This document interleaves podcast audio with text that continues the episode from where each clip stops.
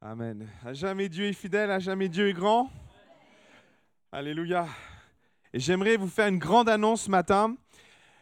Euh, il est identique devant que derrière. Ça aussi, c'est une réalité. Je peux vous l'assurer. Hein. Après, c'est peut-être parce que je sens mauvais, j'en sais rien, mais. Covid. J'espère que vous allez bien. Est-ce que vous êtes heureux d'être dans la maison du Seigneur? Amen. Gloire à Dieu. Je suis heureux de vous retrouver ce matin et de partager euh, une pensée qui est, venue assez tôt sur mon cœur. Et, j'aimerais peut-être vous embarquer dans, le, passage, dans le contexte, puisque finalement, euh, dans, l'histoire et, qui prend place et dans le texte dans lequel nous allons aller, nous, faisons suite un petit peu à la Pâque. Euh, puisque Très clairement, il y a quelques, ce passage prend place quelques semaines après la Pâque, la crucifixion, de Jésus, la résurrection de notre Seigneur. Et il y a un laps de temps entre la résurrection et la Pentecôte qui donne l'impression d'être très long, mais en fait très court. Il va se passer énormément de choses. Dans ce laps de temps, c'est une cinquantaine de jours, il va se passer tellement, tellement d'événements. Et il y a un événement particulier qui, moi, est venu me chercher, ou en tout cas, ce passage, on le connaît par cœur, parce que Jésus va donner rendez-vous à ses disciples en Galilée, les disciples vont aller en Galilée. Et, vous savez, ce n'est pas évident pour les disciples de retourner en Galilée. Ils ont vécu des choses avec Dieu, et, et vous savez, quand on retourne en Galilée, c'est revenir à la maison, parce que c'est là d'où ils venaient, et ils retournent à, à ce qu'ils, d'où ils venaient, et quelles étaient leurs origines. Et c'est compliqué quand à un moment donné, on a fait le choix de tout laisser pour suivre Jésus et de revenir. Je ne sais pas si ça vous arrive, ce genre de choses. Parce que, rappelez-vous, les, fils de Zébédée vont dire au, papa, euh, Jésus va passer, et va dire aux disciples, à ses futurs disciples, suivez-moi, et les fils de Zébédée vont planter leur père. Ouais? Vous voyez ce passage-là? C'était en train de réparer les filets et tout. Et Jésus va passer, va leur dire dessus, et ils vont tout laisser pour suivre Jésus. Et vous imaginez ces mêmes gars, trois ans plus tard, revenir à la maison, être confrontés à la famille. Ah, ça y est, vous revenez? Alors, comment ça s'est passé? Comment te dire? Et par moments, on n'a pas envie forcément de rentrer dans des explications parce que peut-être ils se sont même posé la question et où, est Jésus, celui que vous suiviez? Ah, alors, on va essayer d'expliquer ça simplement. Ça s'est bien passé jusqu'au moment où il s'est fait crucifier. Ah bon? Mais attends Il est ressuscité Ah ouais Et vous savez, des fois, il vaut mieux trop rien dire. Hein on vit des choses avec Dieu vous savez, des fois, il faut être prudent. Très prudent. Et clairement, les disciples rentrent dans ce contexte-là. Jésus vient d'être crucifié, il est ressuscité, et maintenant, après avoir tout laissé, il rentre à la maison. Et clairement, on sent que les disciples, ils sont un peu perdus. Et lisez ce passage, Jean chapitre 21, au départ, ils sont là au bord du lac de, de Génézareth, et clairement, ils sont dans l'attente, mais on les sent un peu perdus, à un point tel que ils vont revenir à ce qu'ils ont délaissé. Lisez ce texte. C'est d'une, c'est, c'est, d'une. Moi, je trouve ça assez violent. Ils ont tout laissé pour, pour être des pêcheurs d'hommes. Et là, qu'est-ce qu'ils font? Ils vont retourner à la pêche. Oh punaise. C'est, eh, c'est dur ça. Hein. c'est super dur. Parce que je suis convaincu d'une chose, c'est que dans leur vie, ils s'étaient projetés à rentrer dans l'appel de Dieu, à vivre ce que Dieu, les, ils ont fait des miracles et tout. Vous imaginez? Et là, ils sont tellement en bas, en bas dans ce qu'ils vivent, qu'ils vont retourner pécher. Et vous savez quoi? Parfois, on croit toucher le fond. Mais là, il y a encore une étape suivante. Il y a la cave du fond. Et là, ils vont pécher. Et vous savez quoi? Et, et, clairement, hein, des fois, je suis convaincu d'une chose, c'est qu'ils vont retourner pêcher pensant retrouver un réconfort là-dedans. Hein. Vous savez, on, ah ouais, on, est des pêcheurs professionnels. Et je pense que Pierre, quand il dit à tous les gars, venez, on va aller pêcher, ils vont tous se dire, ouais, ça va nous faire du bien, allons pêcher. Ils vont pêcher et ils vont rien prendre. Ça y est, on a touché le fond. c'est la cata. Ça peut pas être pire. Et là, alors qu'il touche le fond, mes frères et sœurs, qui nous attend Jésus nous attend. Et vous savez, des fois, Dieu permet des circonstances dans nos vies où, euh, dans ce que l'on vit, Dieu nous attend et nous donne rendez-vous. Et clairement, il y avait un rendez-vous divin pour ces disciples qui passaient des temps qui étaient compliqués pour eux. Revenir en Galilée, c'est dur. Retourner pécher, c'est dur. Rien pécher, c'est encore plus dur. Ils touchent le fond. Et là, Dieu donne rendez-vous à ses disciples. Et Dieu donne rendez-vous à un disciple en particulier, puisque euh, rapidement, et, c'est beau ce texte, il y, a des, choses extraordinaires dans ce texte. Ils vont partir à la pêche, en effet, ils vont rien pêcher. Jésus va donner une direction précise, ils vont jeter les filets.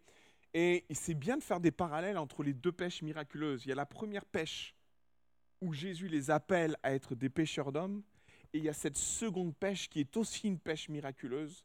Et il y a un détail qui est frappant entre ces deux pêches, mes frères et sœurs, c'est que la première fois qu'ils vont pêcher, le filet va rompre et la deuxième fois, le texte dit clairement que les filets, cette fois-ci, ils ont tenu. Et ils vont ramener 153 poissons, gros poissons. C'est dire si les filets ont tenu, ils ont pu les compter et ils ont pu en profiter et en manger. Ce texte est, très intéressant parce que Jésus a un rendez-vous, en particulier avec quelqu'un. Il a rendez-vous avec Pierre ce jour-là. Et vous connaissez la suite de ce passage-là, puisque Pierre va échanger avec, euh, avec Jésus. Je pense qu'il va y avoir un temps de malaise, parce que Pierre va comprendre de suite que c'est Jésus, il va se jeter à l'eau. La Bible dit qu'il était nu, c'est dire au bout duquel, dans quel état il était. Pierre, il va rejoindre Jésus sur le bord de la plage. Jésus a préparé un feu. Et là, je pense qu'il a dû avoir un, long moment de, vide qui en dit long. Vous voyez le, genre de moment où il y a une grosse gêne.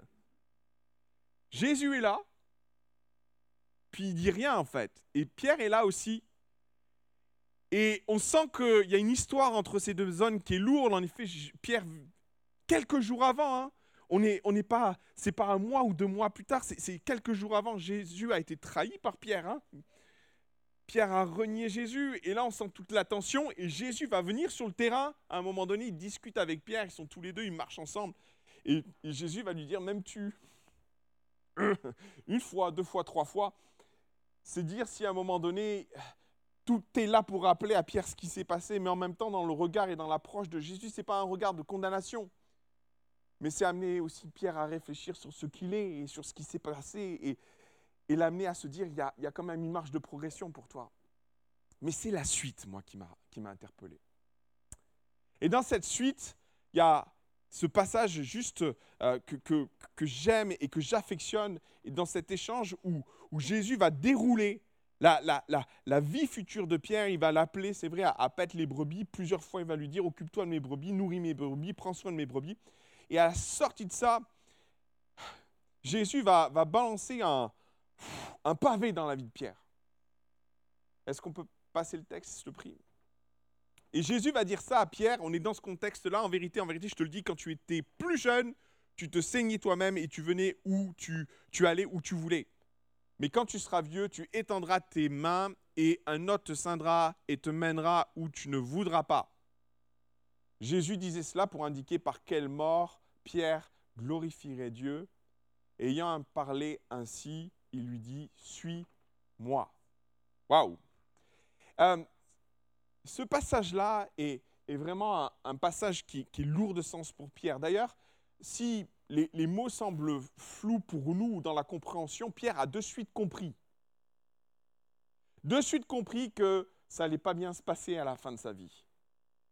Plus tard, et j'ai mis la référence dans 2 Pierre, si tu peux l'afficher, 2 Pierre chapitre 1, 14, car je sais que je la quitterai subitement. Il a compris, Pierre, que ça n'allait pas bien se passer et ainsi que notre Seigneur Jésus-Christ me l'a fait connaître. À ce moment-là, Pierre reçoit une information qui qu'il fallait, qu'il fallait digérer. Et, et ce n'est pas évident d'entendre de la bouche de Jésus qu'à la fin, ça ne va pas bien se passer. Que ce qui nous attend n'est pas toujours glorieux. Et je trouve que euh, dans, notre approche et dans notre perception de, la vie chrétienne, par moments, on se nourrit de trop de choses qui ont pour objectif de nous encourager à dire que les choses vont bien se passer. Mais par moments, mes frères et sœurs, soyons très honnêtes, ce n'est pas toujours le cas. Hein ce n'est pas toujours le cas. Et, j'aimerais peut-être nous, nous avertir contre un évangile qui par moments peut être d'une approche trop prospère ou d'une approche trop fleurie ou trop glorieuse. Euh, les temps de la fin seront des temps compliqués quand même. Hein. Et, je pense que dans l'approche que Jésus a vis-à-vis -vis de Pierre, il n'est pas là pour le caresser dans le sens du poil, mais clairement, il est là aussi pour préparer Pierre. Et l'Église, mes frères et sœurs, elle est avertie, elle ne peut pas se nourrir d'approches trop positives, elle est aussi, et elle doit se préparer à ce qui nous attend. Hein. Alors, je ne suis pas super positif, hein, mais en fait, j'ai juste pas envie de, nous bercer d'illusions. Parce que quand Jésus dit les choses, c'est afin de préparer son Église. Comme il est en train de préparer Pierre, là, dans ce cas-là, on est d'accord hein? Et par moments, on entend trop de choses qui nous invitent à penser que tout va bien se passer, que tout sera cool et que tout sera merveilleux. Mais en réalité, quand on lit les, textes qui, parlent des temps de la fin, on, se rend compte que Jésus est dans une approche où il prévient l'Église, où il est en train de la prévenir de bien des choses, mais il parle de séduction, une séduction violente dans les temps de la fin, au point que Jésus va dire, trouverai-je encore la foi quand... Waouh Seigneur, alors le, but, ce n'est pas de faire de l'eschatologie ce matin, mais juste prendre conscience que par moment, Dieu nous prévient et parle à l'Église, parle à ses enfants, parle à ceux qui l'appellent, et, les prévient d'une approche trop angélique, d'une fin des temps qui, quelque part, doit nous interpeller et doit nous amener à nous préparer en conséquence. Amen. Ok, maintenant passons à la suite. Parce que Pierre va, va mal prendre ce truc-là. Oui. Jésus lui dit, ça va pas bien se passer, il l'a bien compris. Et, je peux, si je me mettais, et, si on se met à l'instant à la place de Pierre, quand on vous balance une prophétie comme ça qui vous dit ça va pas bien se passer, et que c'est Jésus qui vous le dit, je sais pas vous, hein Ça laisse un goût amer. Un jour, il y, a, un prédicateur qui est venu me voir euh, et qui m'a dit et, vous savez, mes frères et sœurs, on vit des trucs avec Dieu des fois.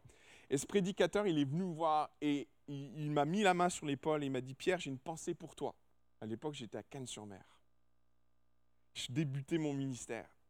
Et il me dit Dieu va t'envoyer dans un champ de blé. Amen. Et tu vas, tu vas moissonner. Ah, merci Seigneur.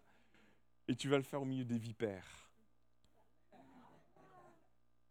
Et vous savez quoi? Le jour où ce prédicateur, c'est un prédicateur, il est décédé depuis, ce pasteur m'a dit ça, Waouh, je l'ai béni.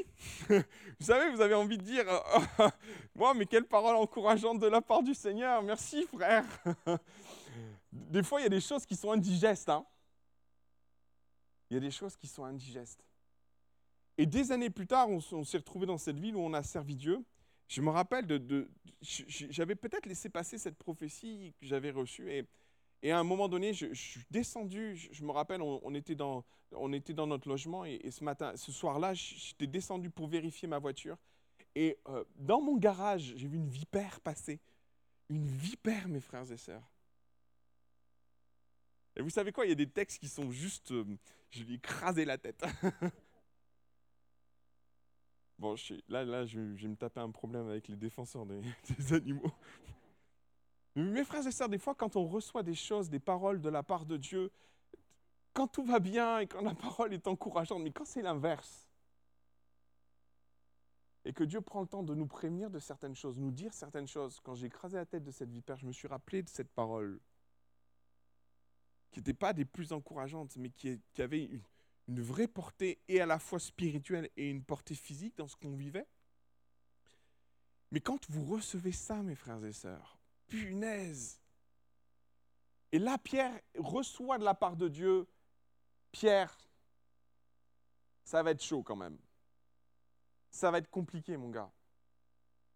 Avant d'aller où tu voulais, là, cette fois-ci, quand tu seras vieux, on va te prendre, on va t'attacher, on va t'amener où tu n'as pas envie d'aller. Et d'entrée de jeu, je, comprends Pierre qui, à un moment donné, reçoit cette parole. Et la question est de savoir qu'est-ce qui se passe derrière. Parce que c'est là tout l'enjeu de, de ce que Pierre est en train de vivre. Il reçoit cette parole de Dieu. Et vous savez ce que fait Pierre? Il ne dit pas Amen. Mais clairement, il va chercher à se rassurer. Quand j'étais gamin, mais tout le monde en a fait ça que j'avais une mauvaise note, hein, ça arrivait.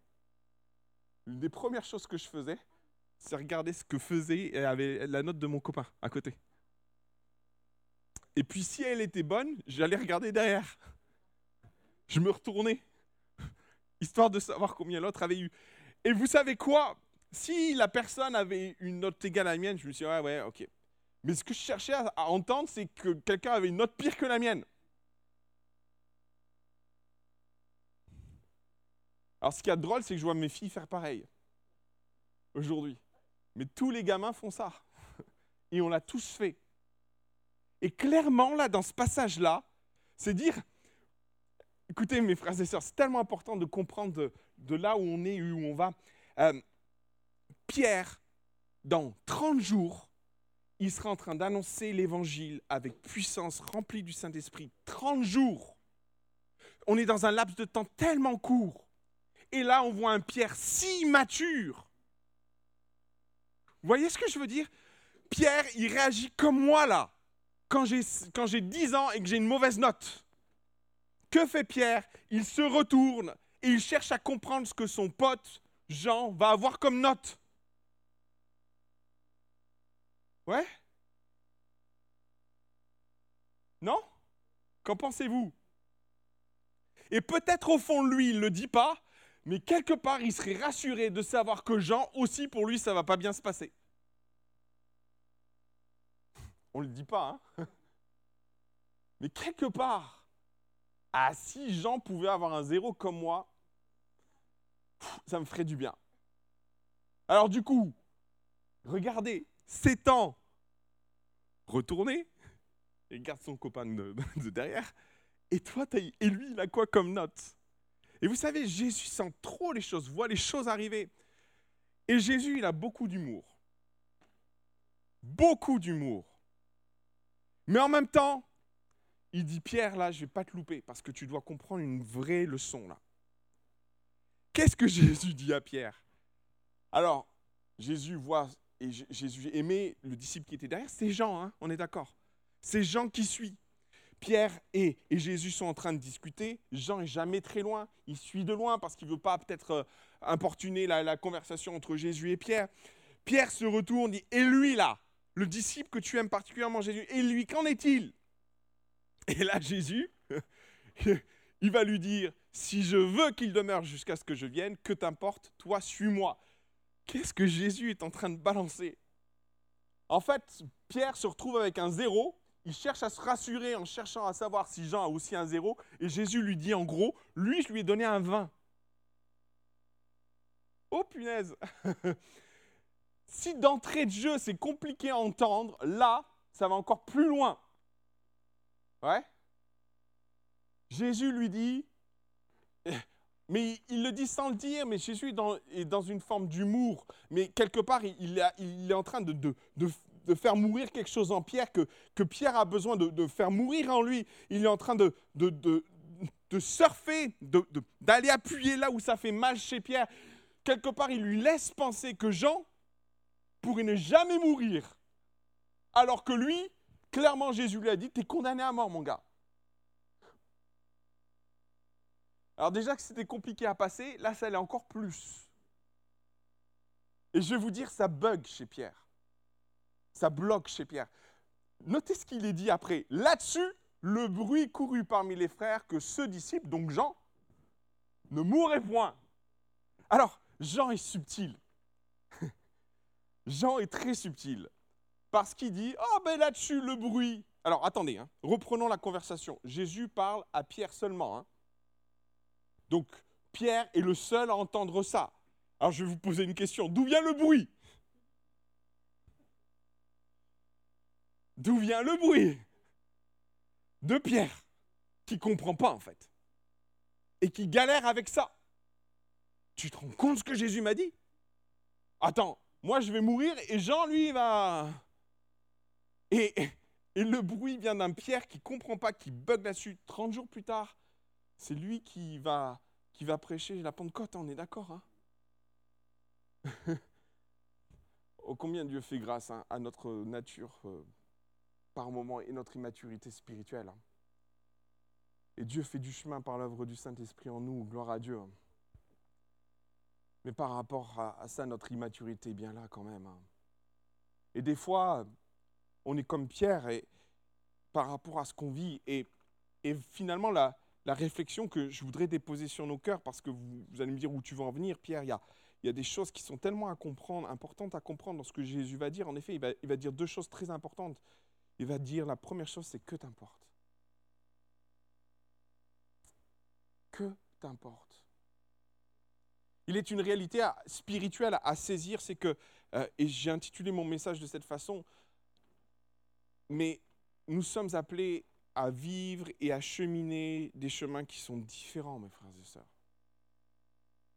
Et là, dans ce passage-là, clairement, euh, Pierre essaie de se rassurer en allant voir ce qui va se passer dans la vie de l'autre, mais ça va devenir pour lui de regarder ce qui se passe chez l'autre une pierre d'achoppement. Ça va devenir un problème pour Pierre. Et la rumeur, on l'a compris, c'est lui qui va la balancer. Il va parler derrière, il va exprimer des choses, il va peut-être exprimer son incompréhension, il va peut-être exprimer ce qui ne lui plaît pas, mais clairement, le chemin de Jean lui pose un problème. Et, finalement, dans nos vies, dans notre démarche spirituelle, dans notre cheminement spirituel, le que t'importe, euh, on sera toujours tenté de se retourner sur le chemin de l'autre. Moi, je vous le dis. Hein on sera toujours tenté de, se retourner sur le parcours de l'autre, sur le cheminement de l'autre, sur la vie spirituelle de l'autre, sur la vie que la personne a. Euh, on vit dans une société où aujourd'hui, euh, les, réseaux sociaux font que nos vies sont exposées. Mais vous savez quoi, ça devient une tentation. Parce que finalement, il n'y a plus de vie privée en soi. Donc, euh, et à un moment donné, comme, les vies sont exposées, bah, du coup, on est tenté. Et comprenez-moi, il y a une tentation à se retourner, comme Pierre s'est retourné sur Jean. Qu'en est-il de sa vie? La vie des autres nous interpelle, nous, nous plonge aussi dans nos frustrations de ce qu'on ne vit pas et de ce que les autres vivent. Et, je ne suis pas contre Facebook, hein, attention, mais quand Facebook devient une pierre d'achoppement, il vaut mieux arrêter. Hein. Quand Facebook t'oblige à te retourner, quand tu vois la vie des autres, tu entends la vie des autres, tu vois ce qu'ils vivent. Quand la vie des autres t'amène à te retourner. Quand le ministère des autres t'appelle à te retourner. Sauf que bien souvent, dans ce que nous comprenons pas, dans ce que nous vivons, c'est que nous sommes tellement différents qu'on ne peut pas avoir les mêmes chemins, mes frères et sœurs. Et ça, c'est une réalité à saisir et à comprendre. Sauf que on le sait tous, mais on ne sait pas combien l'autre est, différent, tellement différent de nous. On ne réalise pas l'amplitude qu'il y a entre chaque individu dans ce qu'il vit, dans ce qu'il ressent, dans sa façon de vivre, dans sa façon de, percevoir les choses. Et c'est cette, manque de compréhension, de, vision des différences qui sont, inhérentes à ce que l'on est, à ce que Dieu a déposé en nous, à comment Dieu nous a fait, parce que c'est Dieu qui nous a fait ainsi, on est d'accord. Hein euh, ces différences qui sont tellement présentes dans notre façon d'agir, dans notre façon de comprendre l'autre, ça passe par le filtre de ce que l'on est.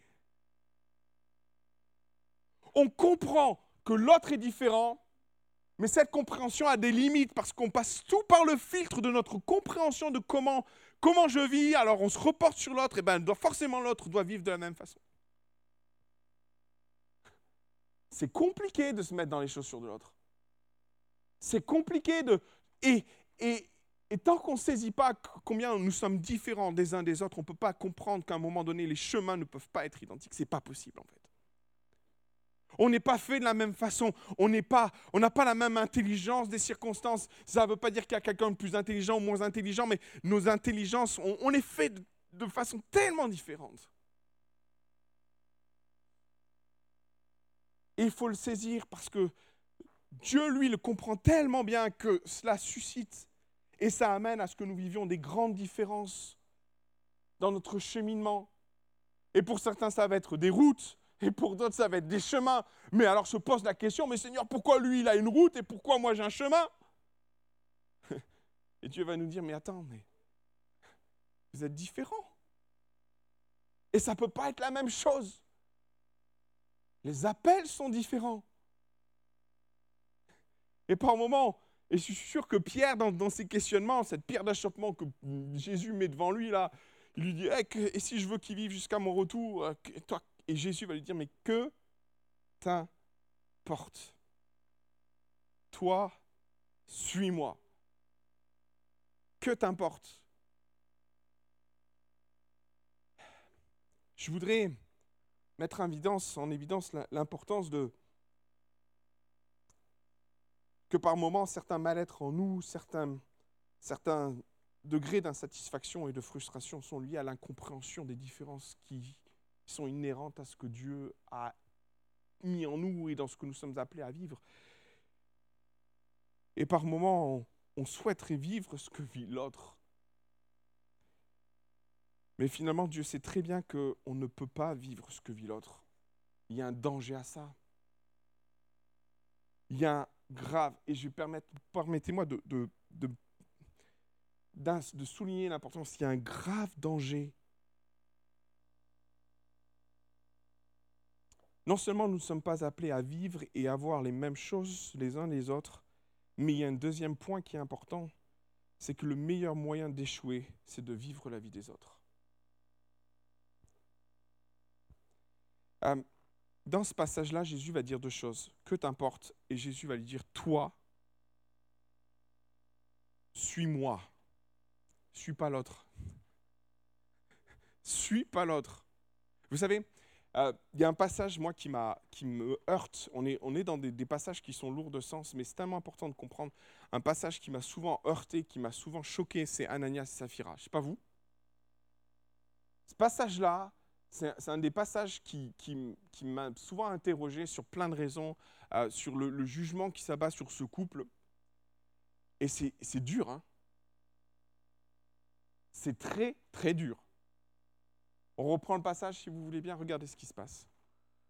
Joseph, surnommé, et je, me suis permis d'introduire le contexte, surnommé par les apôtres Barnabas, Joseph était bien connu des apôtres, c'était quelqu'un qui était apprécié dans l'Église ce qui signifie fils d'exhortation, lévite d'origine de Chypre, vendit un champ qu'il possédait, apporta l'argent et le déposa à pied des apôtres.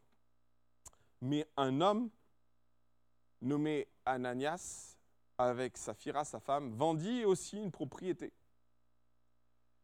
et retint une partie du prix, sa femme le sachant. Puis il apporta le reste et le déposa au pied des apôtres.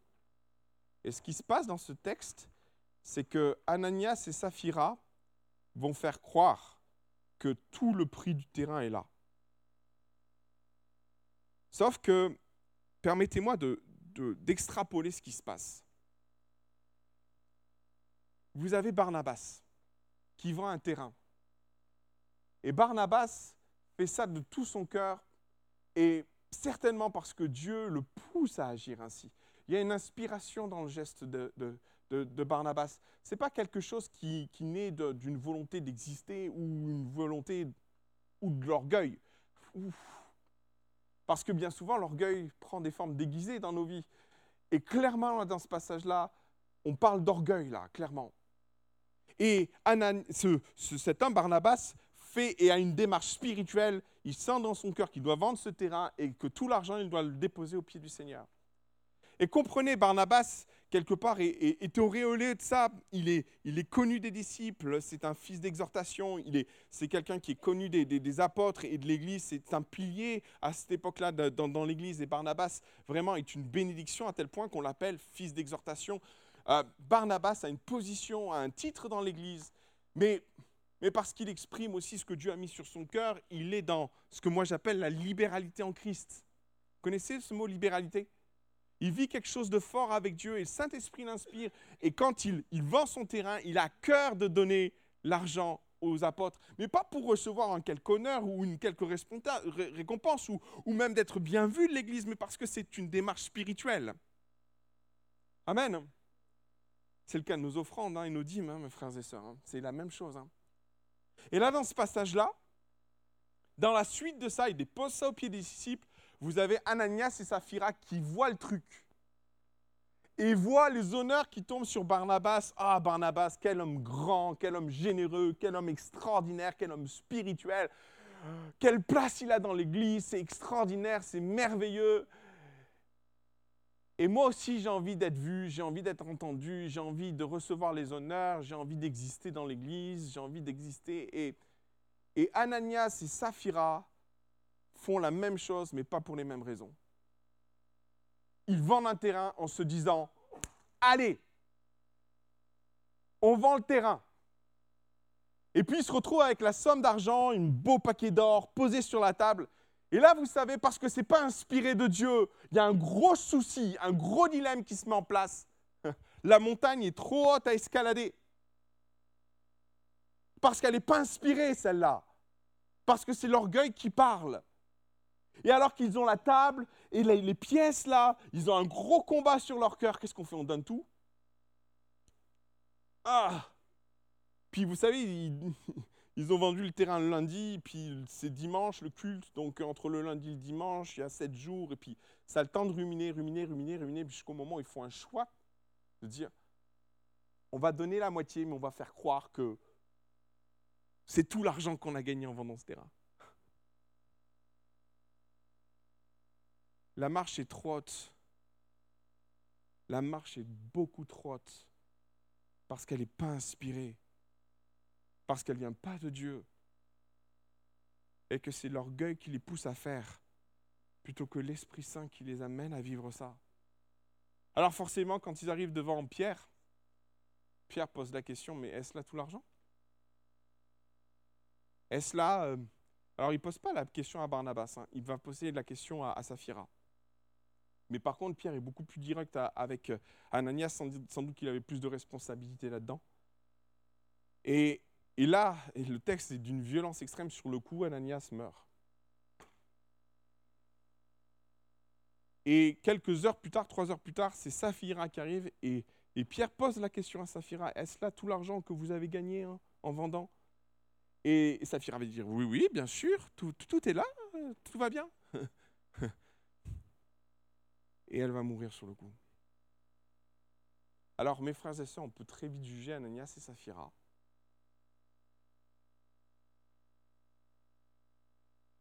Analysons bien les choses. Est-ce que nous sommes toujours inspirés dans ce que nous faisons? Je dis ça parce que euh, par moments dans, ce qui nous pousse à agir, dans ce qui nous pousse à, faire, on n'est pas dans les, dans les bons créneaux. Et là, ce qui se passe très clairement dans ce passage-là, c'est qu'Ananias et Saphira ont essayé de prendre la route de Barnabas. Ils se sont retournés sur la route de Barnabas et ils se sont dit, moi aussi je veux vivre ça, moi aussi je veux vivre ça.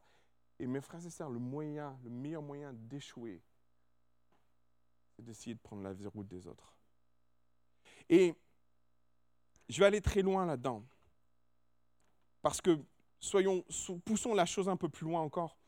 Dans notre façon de, de, parler des autres et de, dans la façon d'amener à vivre les choses chez les autres. Je dis ça pourquoi? Parce qu'on n'est pas tous appelés à vivre les mêmes, les mêmes choses. Aussi, par moments, soyons très prudents lorsque nous conseillons les gens à vivre certaines choses alors qu'ils n'y sont pas encore. Qu'en pensez-vous? Je pose cette question-là parce que, comme mon chemin est différent de l'autre, par moments on vient avec des, postures. Moi j'ai vu ça, j'ai vécu ça, alors toi tu vas vivre ça. Vous êtes sûr? Vous êtes sûr qu'on est censé prendre et vivre les mêmes chemins? Est-ce qu'on n'est pas en train de mettre les gens sous un joug? Est-ce qu'on n'est pas en train de les enfermer dans une façon de voir? Un jour, j'ai un ami qui pensait bien faire, qui m'a dit Pierre, quand tu vas arriver là-bas, tu vas faire ça, tu vas faire ci, puis tu vas voir, et puis fais ceci, fais cela, fais Et, et vous savez quoi? Les choses ne se sont pas du tout passées comme ça.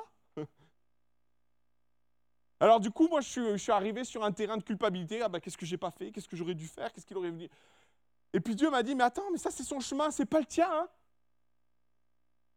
c'est ton chemin. Ça, c'est, il a son chemin, tu as le tien. Et par moments, dans nos approches, on fait vite des raccourcis dans ce que les autres doivent vivre parce qu'on l'a vécu. Sauf qu'il y a un gros danger à ça. C'est que par moments, on les enferme dans une vision des choses, dans ce que comment Dieu doit faire. Si ça a marché pour toi, bénis Dieu. Mais sois prudent à ne pas mettre les gens dans un joug ou dans une prison qui pourrait les amener à culpabiliser ou pas comprendre ce qu'ils vivent sous prétexte que ah ben je l'ai vécu, tu dois le vivre. Réfléchissez bien à ça. Réfléchissez bien à ça. Parce que pour Ananias et Saphira, le fait de prendre le chemin de Barnabas être tragique, mes frères et sœurs. Ça ne peut pas être plus violent. Alors on peut remettre en question la, la, portée de leur éternité. Moi j'ai envie de dire, si à chaque fois que nous avons fait les choses pour les mauvaises raisons, on devait mourir, peut-être qu'il n'y aurait plus beaucoup de monde dans l'église. Donc j'ai envie de dire, Dieu fait grâce. Et, et, si le jugement a été violent pour Ananias et Saphira, il y a quand même peut-être des chances qu'on les revoie au ciel. Hein. Mais derrière, ça m'amène à, cette réflexion que le meilleur moyen d'échouer dans sa vie, c'est d'essayer de prendre la route des autres. Et j'aimerais nous sensibiliser à ça, parce que par moments, on a pu être, il y a des, mots que Paul emploie, il emploie les termes de faux frères. Vous savez ce qu'étaient les, les faux frères? C'était des personnes qui essaient d'imposer une façon de vivre, une façon de penser aux autres. C'est pour la liberté que Christ vous a affranchi aussi. Demeurez ferme dans cette liberté. Clairement là, il y a des choses tellement importantes à comprendre dans ce que Dieu va entreprendre dans nos vies. Et, et finalement, beaucoup de choses doivent être entreprises dans nos vies parce que c'est sous l'inspiration de Dieu et pas forcément parce qu'on nous aura mis dans un cadre. Et je voudrais vraiment nous interpeller par rapport à ces passages, par rapport à cela, par rapport à la réalité de ce texte. Nous ne sommes pas appelés à vivre et à voir les mêmes choses parce que nous sommes extrêmement différents. Et plus j'avance dans le ministère, au, plus je, me contrôle et je me refuse de voir les choses comme je pourrais les voir. C'est un exercice. Hein. Je ne sais pas si vous galérez avec ça, moi je galère avec ça. Parce que je juge ou j'analyse les choses en fonction de mon propre regard des situations. Et je dis non Seigneur, je ne veux pas voir les choses comme ça. Ça ne vous arrive pas? Il y a du chemin à faire. Hein Et la deuxième chose, tellement importante, le meilleur moyen d'échouer, c'est de vivre la vie des autres. Et je veux laisser ça sur ton cœur, mon frère, ma soeur, parce que par moments, on est venu s'enfermer dans, dans, des réalités et des approches qui, qui ont été dévastatrices dans les vies et je voudrais nous garder de ça pour réussir dans nos vies. Réussir dans ce que Dieu veut entreprendre. Et la réussite n'est pas tant dans une approche financière ou qu'une approche financière. Ça peut en être une, mais, mais par moments, c'est notre démarche spirituelle. C'est ce que nous sommes appelés à vivre avec Dieu. Et vous savez, ce qu'il y a d'extraordinaire, c'est qu'on pourrait faire juste le constat de comprendre qu'à chaque personne, il y a une histoire personnelle différente avec Dieu. On n'a pas vécu la même histoire et Dieu n'a pas utilisé les mêmes rouages, les mêmes mécanismes pour, nous amener à le rencontrer. C'est pas extraordinaire de comprendre que cette réalité prend forme dans nos vies, cette, cette pensée-là prend forme dans nos vies. Et c'est aussi vrai pour nos frères et sœurs que pour nos enfants. Oh là là, que c'est dur. Par moments, on aimerait tellement que nos enfants suivent certaines choses de ce qu'on a vécu. c'est pas si évident que ça. Hein. Et Dieu nous dit, j'ai un chemin différent du tien pour tes enfants. Oh, ça grince. Et on aimerait tellement que les choses soient comme on aimerait qu'elles soient pour eux, mais Dieu nous dit, j'ai un chemin différent pour ton frère, pour ta sœur, mais aussi pour tes enfants. Alors je veux nous encourager dans ce que nous vivons. Je veux nous encourager à vivre ce que Dieu veut que nous vivions. Je veux nous encourager à être inspirés dans nos décisions et dans nos choix. Pour pas laisser la, comparaison ou, le chemin des autres trop, trop nous diriger. Je suis convaincu d'une chose, c'est que nous sommes appelés à inspirer les autres dans ce que nous vivons. Mais j'aimerais peut-être nous mettre en garde contre la volonté de faire du copier-coller. On peut être inspiré, et je crois que nous sommes inspirés des témoignages des uns et des autres. Mais ça doit passer aussi par le filtre de ce que Dieu veut que nous vivions en réalité. Et ça va passer aussi par un temps où, Seigneur, ben, certains ont vécu ça, est-ce que je dois vivre ça aussi? Et vous savez, on, tombe par moments dans des espèces de, de logique où parce qu'on fait c'est bien, que forcément c'est bien. Des fois, nous, nous sommes remplis de bonnes intentions qui sont juste des pièges en fait. Alors j'aimerais nous inviter à prendre notre route. Et j'ai intitulé mon message Chacun sa route. Et ça, fait référence à une chanson en effet. Mais permettez-moi de chacun sa route et, chacun son chemin. J'aimerais mettre un S majuscule à son chemin, parce que finalement, on a chacun sa propre route, mais qu'elle soit inspirée par le chemin qu'il veut pour nos vies. Et que le Seigneur nous guide dans ce que nous sommes appelés à vivre pour réussir nos vies. Et que Dieu réussisse vos vies, mes frères et sœurs. Vous l'avez bien compris quelques instants? Alléluia Jésus.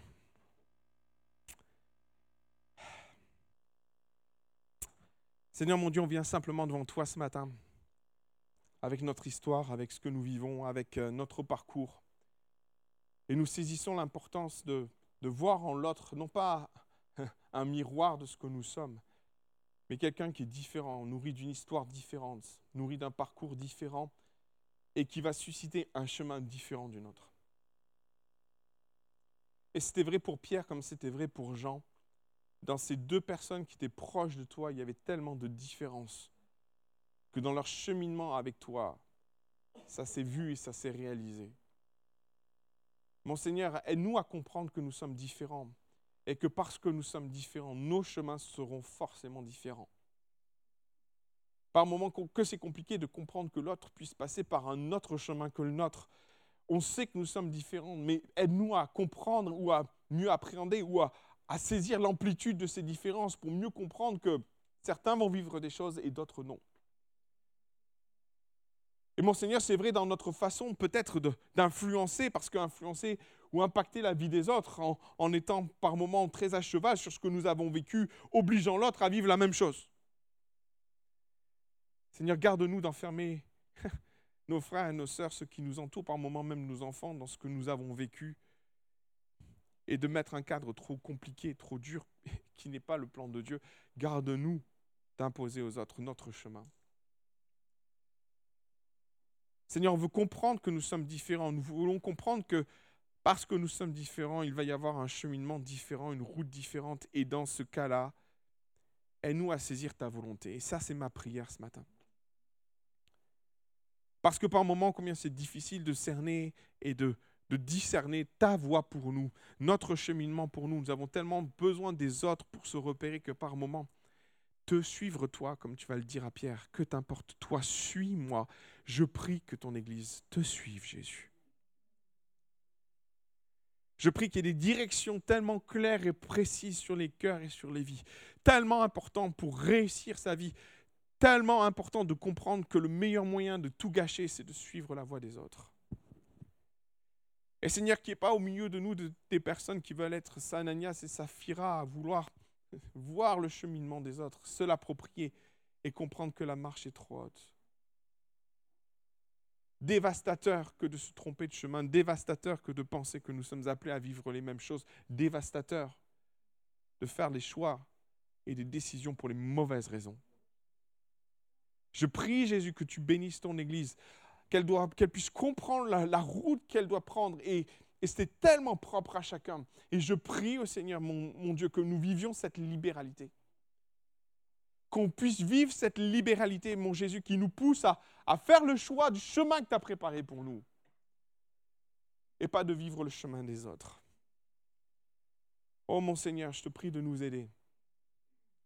Je te prie de venir à notre secours, au secours de, par moment, de, de notre besoin de se sécuriser, de notre besoin d'aller voir ce qui se passe chez les uns et chez les autres pour, pour se rassurer. Quel piège, mon Jésus, de se retourner. Quand se comparer devient une pierre d'achoppement, Ananias et Saphira en ont fait les frais. Mon Jésus, je te prie de venir au secours de nos faiblesses et que par ton Esprit Saint, tu puisses venir nous affermir dans la voie qui est la nôtre pour vivre le succès que tu nous prépares. Seigneur, je te prie pour chacun d'entre nous. Bénis-nous. Encourage-nous dans la voie qui est la nôtre. Encourage-nous dans la voie que tu as préparée pour chacun d'entre nous. Que ton nom soit loué et béni, Jésus. Amen.